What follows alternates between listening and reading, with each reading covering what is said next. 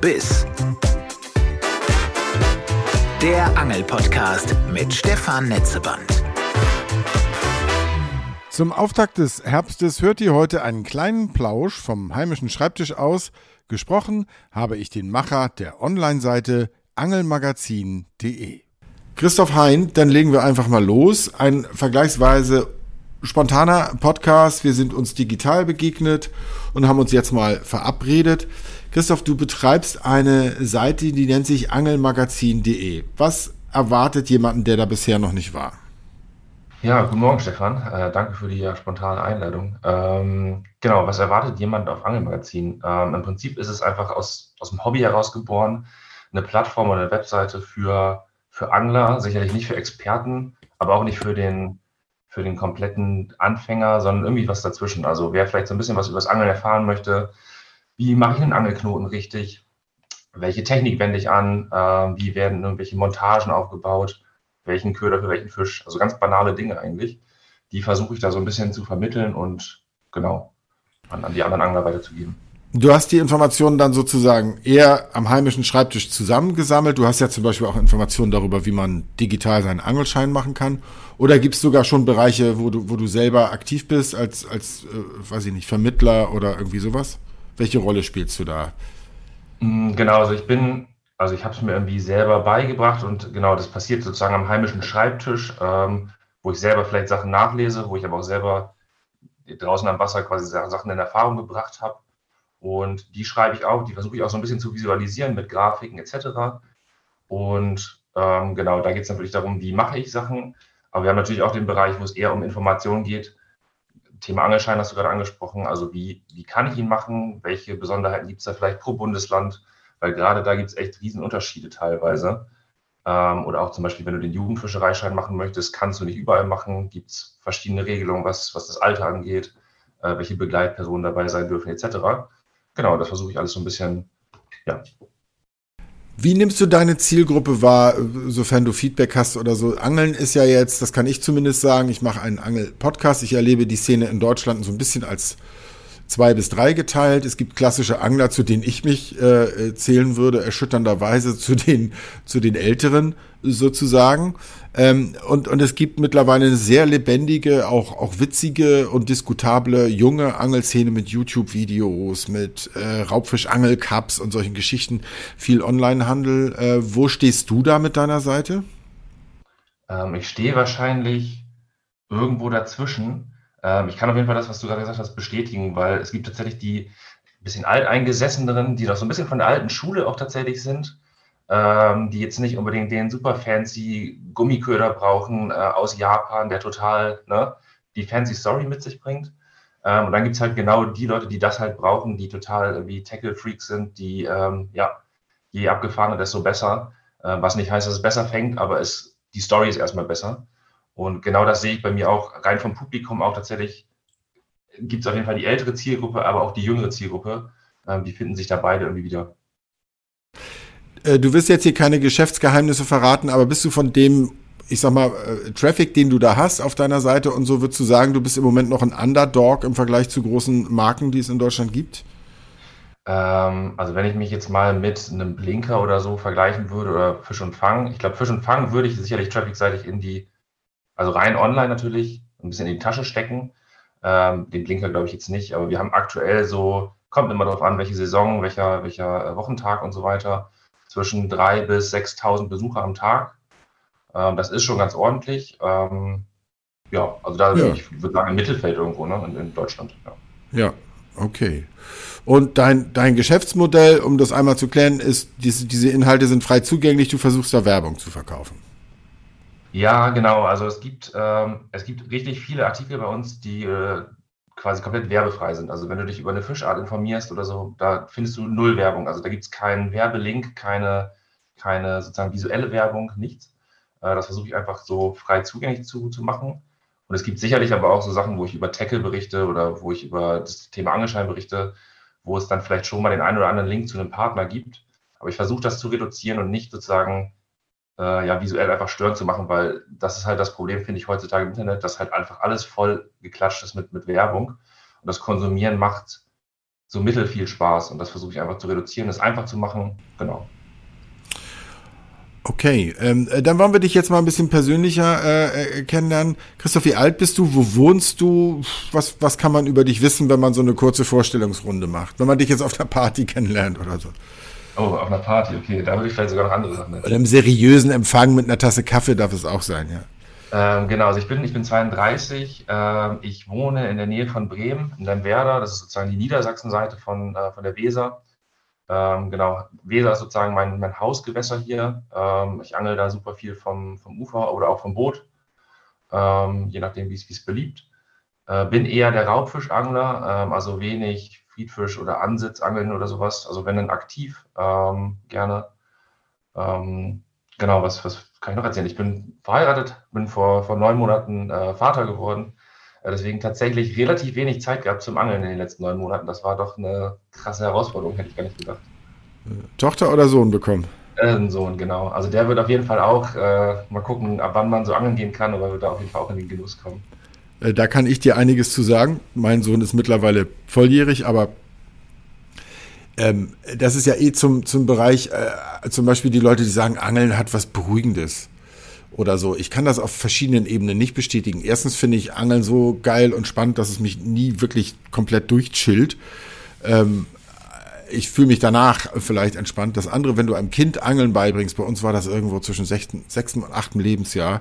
Du selber, du brauchst so unendlich Geduld, weil die Montagen, die dich selber nerven, du hast, du hast jetzt gerade ausgepackt, Kiste neben dich gestellt, irgendwas und willst los, machst den Wirbel dran, überlegst dir, welchen Blinker oder Gummifisch du nimmst und in der gleichen Zeit hat jemand neben dir aus dem Stand mit zwei Handgriffen geschafft, eine riesen Perücke an der Kinderangel zu machen. Und das kann dir eine Zeit lang bei jedem Auswurf passieren. Dass du, vielleicht hast du sogar gleichzeitig einen Biss und neben dir ist jemand, der, der Hilfe braucht. Aber es lohnt sich. Es macht unendlich Spaß, äh, äh da, da, weil, weil man später jemanden hat, der, wenn es klappt. Dein Sohn hat natürlich noch die freie Wahl. Vielleicht findet er das irgendwann auch alles scheiße. Das wird schon, da bin ich mir sehr sicher. Das, was ist denn deine eigene persönliche erste Erinnerung ans Angeln? Wer hat dich da im wahrsten Sinne rangeführt? Wahrscheinlich so ein bisschen der Klassiker. Also ich war früher auch mal mit meinem Papa angeln ähm, und wir hatten hier so einen kleinen, äh, wir haben so einen kleinen Wald in der Nähe und da ist so ein, so ein ich weiß gar nicht, wie der heißt, dieser, dieser Fluss äh, oder Bach ist es eher. Und da konnte man damals tatsächlich auch noch auf, auf Forellen angeln. Ich glaube, das ist heute einfach, also ist das wahrscheinlich einfach kein, kein Forellengewässer mehr. Ähm, und das ist so meine Erinnerung, dass wir immer durch diesen kleinen Wald gestapft sind, äh, zu diesem Bach, selten was gefangen haben, aber sehr, sehr viel äh, Zeit da verbracht haben. Ähm, aber genau, das war so. Und wie alt glaubst du, bist du da gewesen? Ach, ich kann es dir nicht genau sagen, wahrscheinlich sechs, sechs, sieben so. Also ja, schon relativ okay. jung. Ja. ja. Und ähm, das heißt, das äh, ist, ist, sagst du, dein, dein Hausgewässer äh, gibt es jetzt, wenn du sagst, du hast mal Zeit, abgesehen davon, dass du jetzt Vater geworden bist, du, du darfst rumcruisen in Europa und der Welt. Wo, wo gehst du dann gern angeln? Bist du dann auch mal gern der Meeresangler oder würdest du an irgendwelche Gebirgsbäche in Nordfinnland fahren? Ähm, ja, sowohl als auch. Also tatsächlich ähm, waren wir jetzt in den letzten Jahren relativ viel in, in Dänemark ähm, und Meeresangeln ähm, macht einfach super viel Spaß da. Ist einfach, ne, hast einfach eigentlich überall Top-Gewässer, wenn, wenn Meereszugang vorhanden ist.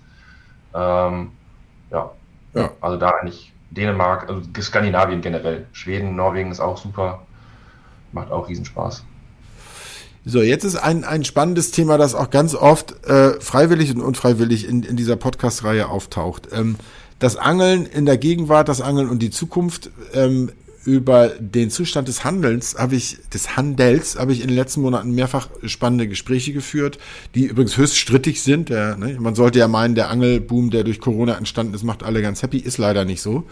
Aber das andere ist ja äh, Digitalisierung und Bürokratie. Also wo steht Angeln in Deutschland? Und da bist du als, ich sag mal, Anfang 30-jähriger Betreiber einer Angel-Homepage für mich ein interessanter äh, Gesprächspartner, um zu sagen, was glaubst du, wo muss eine Art von Digitalisierung hin und was sind die drängendsten Fragen, die deine User haben? Fangen wir damit mal an. Ähm, wenn Leute wissen wollen, an welchem Gewässer geht was, wie ist das mit dem der Tagesangelkarte, dem Angelschein und so, wo siehst du den dringendsten Digitalisierungsbedarf in Deutschland? Eigentlich genau da, wo kriege ich eine Angelkarte her? Ähm, vielleicht sogar noch ein bisschen, welche Regeln gelten da? Ähm, welche, weil das Ding ist, wir haben ja auch an jedem Gewässer, was sicherlich auch gut ist, aber haben wir irgendwie unterschiedliche Schonzeiten teilweise. Und es ist, also ich glaube, die meisten Fragen, die ich bekomme, bekomme ich wirklich zu diesem Thema. Und das zweite Thema ist tatsächlich auch, wo kriege ich eine Angelkarte für Gewässer XY her? Ähm, und ich glaube, da wäre so ein Modell wie in Holland beispielsweise, ja, das wäre großartig, wenn wir sowas hier hätten. Ähm, das versuchen ja auch einige schon, also jetzt gerade Heyfish oder Fiscado zum Beispiel, ähm, ne, aber das ist, also da sehe ich uns noch sehr, sehr weit entfernt von dem, was wir zum Beispiel halt in den Niederlanden haben. Ähm, ja, das wäre Thema Nummer eins. Und äh, also der DRV bastelt ja auch sogar schon seit längerem zum Beispiel wiederum an irgendeiner Art Chipkarte, äh, auf, auf der verschiedene Dokumente vielleicht gespeichert sind.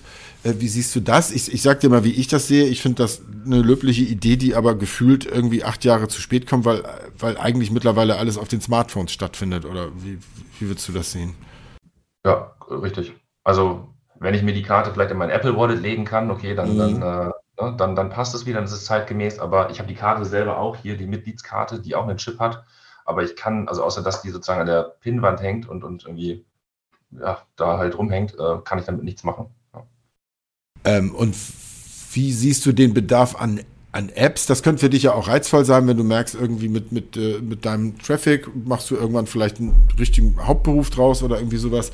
Was, was für eine App glaubst du, äh, würde sich äh, bewähren können? Ähm, ja, gute Frage. Also grundsätzlich sind Gewässer-Apps natürlich schon interessant. Ähm, also wo kann ich gut angeln? Äh, welche Fische kann ich dort fangen? Ähm, so in diese Richtung. Ich glaube, sonst, ich selber vermisse aktuell sonst eigentlich gar nicht so sehr. Mhm.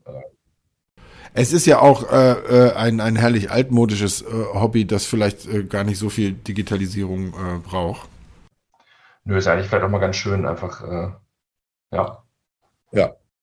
Dann nochmal äh, äh, zum, zum Praktischen, wenn du jetzt sagst, dein Hausgewässer und du gehst, äh, wenn ich mir das vorstelle, du bist dann, du sagtest an der Weser ist das dann, ja? Mhm, genau. Ähm, äh, was sind dann so deine äh, Trips, äh, Tricks und, und Skills, wenn du sagst, auf welchen Fisch gehst du dann? Was fängt man in der Weser eigentlich an Raubfischen? Also ich glaube, 70 Prozent Zander, 30 Prozent sind Barsche und ich glaube ein Prozent ab und zu mal ein Hecht, wo immer der dann herkommt. Äh, genau, aber Zielfisch eigentlich ist, ist Zander und Barsch, ja. Okay, da gibt's äh, auch in, in diesen äh, Podcast-Kreisen lebhafte Debatten, die einschwören auf, äh, es gibt sogar Leute, die sagen, wenn das Wasser aufgewühlt ist, man kann es sogar mit der Bienenmade mal probieren auf Zander. Äh, dann eine Debatte irgendwo zwischen Gummifisch, äh, Blinker. Zu welcher Fraktion gehörst du da? Äh, Gummifisch, also zu, ja, 98 Prozent. Ja. Okay. Und mit Bienenmade habe ich so auch noch nicht ausprobiert. Ähm, ja, das ist. Nicht, äh, würde, aber ist ein Tipp von dem Ralf hier aus Berlin, äh, der sagt, das funktioniert. Und, und er hat eben den Tipp manchmal, wenn zum Beispiel, wenn du siehst, äh, irgendwo legt ein, ein, Schiff ab, macht das Wasser trübe und in, in äh, so einem Spot bist du dann noch mit Bienenmade unterwegs. Das soll den Zandern ab und zu äh, Appetit machen. Wie geht es nach dieser Saison der schlechten Nachrichten weiter mit der Ostsee? Wie sieht es in einem Museum voller Fische aus? Und wie sollen wir, Angler und Handel, künftig mit dem Umweltgift Blei umgehen? Ich gehe demnächst wieder auf Reisen und werde euch mit Freuden berichten. Bis bald!